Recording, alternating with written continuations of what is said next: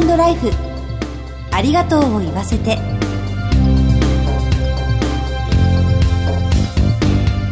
こんにちは。番組パーソナリティの久保井あさみです。この番組では知っておきたいお葬式を中心とした就活に関わる情報をお届けしています。いつかは訪れるその日のために様々な分野から専門家にお越しいただいてお話を伺います。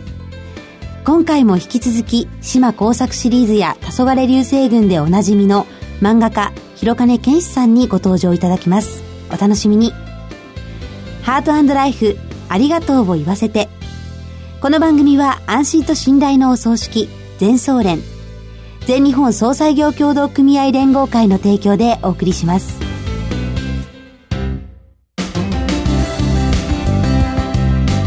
改めまして番組パーソナリティの久保井あさみです。それでは早速ゲストをご紹介いたします。前回に引き続き漫画家の広金健志さんにお越しいただきました。よろしくお願いします。よろしくお願いします。2回目の今日はこれまでの印象に残るお葬式についてお話を伺ってまいりたいと思います広金さんこれまでに参列してきた中で印象に残ったお葬式などはありましたか？そうですね。割と一般的なお葬式が多かったんですが一つだけこれはですね私の知ってる、はい、まあ、大学の先輩のですね、お葬式に行って、はい、そこはキリスト教のお葬式だったもんで、うん、お花をこう手向けてですね、はい、棺が目の前にあってっていう時に、あの、一人の女性がですね、はい、亡くなった方は50ぐらいの方だったんですけども、同じ会社のはい、若い女性がですね、タタタタッと駆け寄って、棺に取りすがって、うわーっと号泣し始めたんですよ。はい。その場に奥さんもいらっしゃいまして、え？周りはもう真っ青になりましたね。え、これどういうことなのと。どういうことどういうことっていうと、まあ想像できるのはそういうことなんですけども。そうですよね。ただ誰も知らなかったもんで、周りが。みんなが唖然とする。奥さんは目が点となる。で、しばらくこう、30秒ぐらいわーっとなって、どうしていいかわかんないけども、そしたらその会社の上司の人が、まあ、まあまあまあって肩を叩いてですね、スッとこう、はい、その女性を遠くに連れ去ったんですが、はい、その後どうなったかわかりません。それが印象に残ってるといえば一番印象に残りましたね。なんかこう悲しむ間がないような。それはもう早速私のあの、島工作という漫画の中で書かせていただきましたけど。はい ものすごいネタでしたけどね。はい、あれは実際にあったお葬式を元にされていたんですね。すねあれはちょっとびっくりしましたね。あの、もし他にもあればと思うんですが、はい、印象的だった。これは自分が経験したお葬式というよりですね、黒沢明さんの映画で、はい、生きるという映画があったんですね。はい。で、志村隆さんが市役所のなんかなんとか課の人で、それであの、いろんな住民の、まあ、要請を受けて公園を作る。で、いろんなところ反対されるけども、はい、一生懸命頑張って公園を作って、まあ、なくなるわけですね。はい、で、そこまではまあ普通の映画さ、実はこの映画はそれからやっぱ1時間くらいですね、うん、お葬式のシーンが延々と続きましてですね、はい、亡くなったあの、志村隆さんを前にですね、その市役所の人たちが、彼はどうだった、こうだったと、あの人はね、結局自分のためにやったんじゃないとか、いろんなですね、器用方変がものすごくこう、交差してですね、はい、その人のことについて語り合うというですね、最後は、やっぱりあの人はすごかったんだという形で終わる映画なんですが、はい、そういうお葬式っていうのはやっぱりあるのかもしれませんね。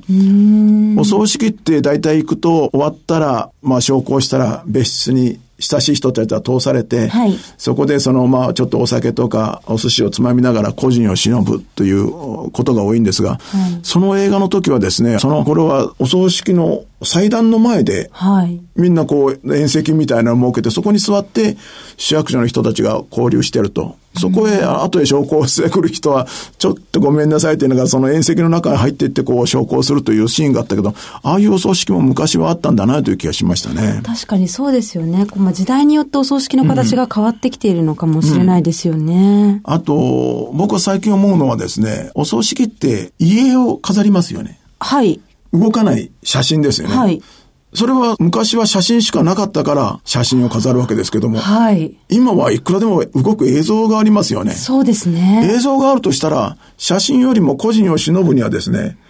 個人が動いてるとこの映像を出したどうかなと。そうですよね。えー、それで、しかもですね、まあ、生前葬みたいなのはよくやるんですけども、はい、まあ、もし亡くなる前に、あの、個人の方がですね、最後に、あの、お葬式に来てくださった方に、ご挨拶を本人から申し上げますという形で、あの、皆さん今日はお越しくださいましてありがとうございました。私は無事天国へ行くことができましたみたいな話をですね、うん画像の中でやるっていうのは面白いんじゃないかと思うんですね。あそうですね、えー、もう写真だけやるってこの時代にもっと他の方法あるんじゃないかというふうに前から思ってたんで、はい、そういうことも考えられますよね。確かにそうですね。ビデオレターみたいな形で残すというのも一つ、はい、そうですね。そうですね。えー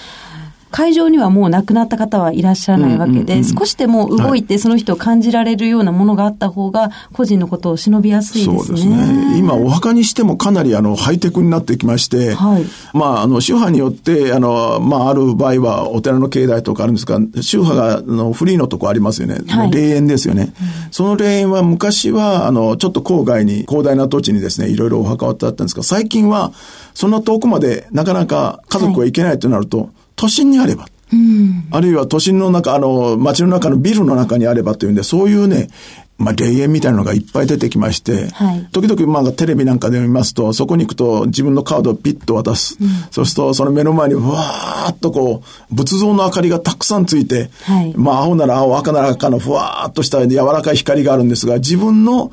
納骨しているところの仏像だけ色が違って、あ、そこに向かってこう挨拶。だたくさんのあの仏様とかそういうのにですね、あの囲まれながら手を合わせるといういろんな形のハイテクな霊園もできてますんで、はい、あのお葬式の形もですね、今まで通りじゃなくていろいろこれから変わっていくような気がしますね。確かに時代による変化ありそうですよね。はい、もし広金さんがご自分のお葬式の時に何かビデオレターを残すとしたらどんなことを伝えたいですか？それ僕ちょっといたずらっぽい男なんで、はい、みんながこいつはどんないいことを言うだろうと思って、みんな期待してるとこ裏切りたいですね。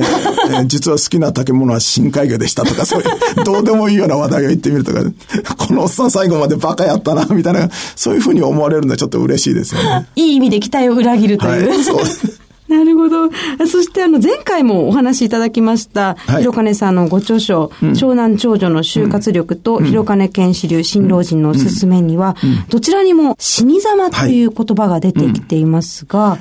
ご自身の死に様についてお考えになることありますか、あのー今よく生き様っていう言葉を使いますよね。はい。で、この生き様っていう言葉は新しくできた言葉で、死に様に対して生き様っていう言葉ができたんですね。だから僕があの学生の頃使ってる古い辞書を見たら、生き様っていう言葉は出てないんですよ。ところが死に様っていう言葉がありましてですね。はい。つまり人間が死ぬ時はどういう感じであるかっていうその死に様のことを書いてるんですけども、僕はその死に様というのはですね、非常に大切なことであって、うん特に今の時代、自分の子供たちとか孫たちにですね、人間っていうのは生まれたら必ず死ぬんだよということをですね、つまりある種の死生観というものを教育するためにもですね、はい、自分の死体を見てほしいと思うんですね。あの、今病院死が多いんで、はい、子供たちはですね、人が亡くなってる、まあ、亡骸というのを見たことがないと。はい。で、まあ、棺があって、中をまあ覗くこともあるんでしょうけども、あの、それも怖がって覗かない子が多いんで、ですね。人間というのは、その、死んだらどうなるかっていうのはわかんないんですね。うん、で、うちの祖母なんかはですね、まあ、自宅で死にましたんで、はい、学校から帰ったら、北枕で白いのがかぶさって、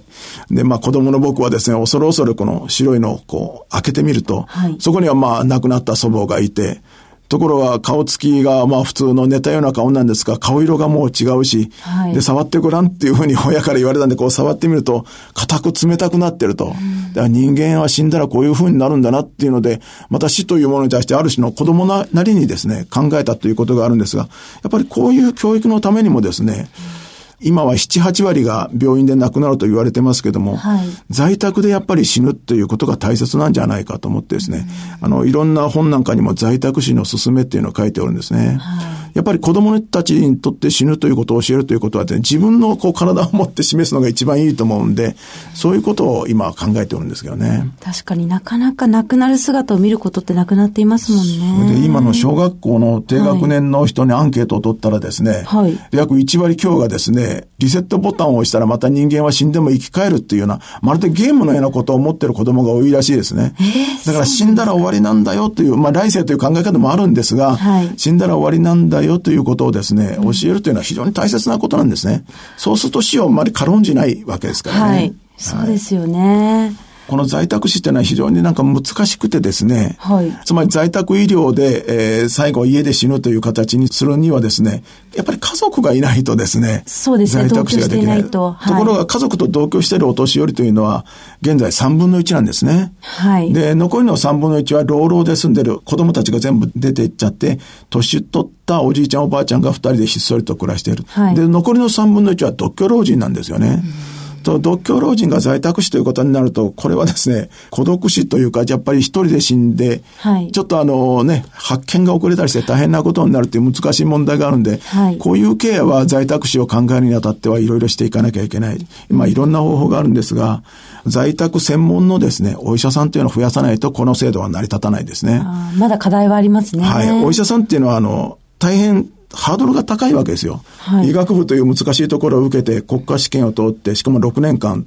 で、そういう勉強した後、やっとこう医者としてやれるんですけども、はい、そういう難しい関門を得るんじゃなくて、うん、いわゆる準医師といいますか、在宅医専門のお医者さんを作る。うん、そうすると医学部に行かなくても、はい、例えば専門学校とかそういうところでその、えー、要するに救急とか在宅の時だけの医療をですね、賄える知識だけで医者になれるという。つまり、在宅医というのは病気を治すお医者さんではないわけですから。はい。亡くなっていくのをケアするお医者さんですからね。ということになると、あんなにそのお医者さんみたいなハードルの高い試験がなくてもですね、できるようなシステムを作らないと、はい、これからお年寄りがすごく増えますし、特にあの、今、障害、えー、未婚率というのがですね、ものすごく増えてまして、はい、男は3分の1ぐらいが50までに1回も結婚しないというような時代になるんですよ。はあ、晩婚化も進んでいます、ね、女子も4分の1ぐらいはなる。はい、そうなると、一人で亡くなる方がたくさん増えますよね。専門医みたいな人をですね、作らないといけない。よく救急隊がですね、はい、医療行為はできないけども、ある程度医療行為が許されるじゃないですか。はい、ありますね。ああいう感じのですね、はい、お医者さんを作らないと在宅で死ぬということはなかなか難しいということになりますね。そうですね。社会も少しずつ変わっていかないといけないですね。はい2回にわたり大変貴重なお話を伺いました。ゲストは漫画家の広金健志さんでした。お忙しいところどうもありがとうございました。ありがとうございました。全日本総裁業協同組合連合会。全総連は命の尊厳ご遺族の悲しみ。一人一人に寄り添ったサービスを何よりも大切に考えご遺族の心を形にする地域密着の葬儀者が集まる全国ネットワークです。全総連加盟店ではお葬式の専門家である葬儀事前相談員総裁ディレクターが皆様からのご相談をお受けしております。お葬式のご依頼は安心と信頼の全総連加盟店まで。詳しくは全総連ホームページをご覧ください。すべては個人ご遺族のために。全総連。全総連。広金健志さんに死生観についてお話を伺いました。ありがとうございました。次回の放送は11月7日水曜夕方4時55分からです。どうぞお楽しみに。進行は番組パーソナリティの久保井あさみでした。ハートライフ、ありがとうを言わせて。この番組は安心と信頼のお葬式、全総連、全日本総裁業協同組合連合会の提供でお送りしました。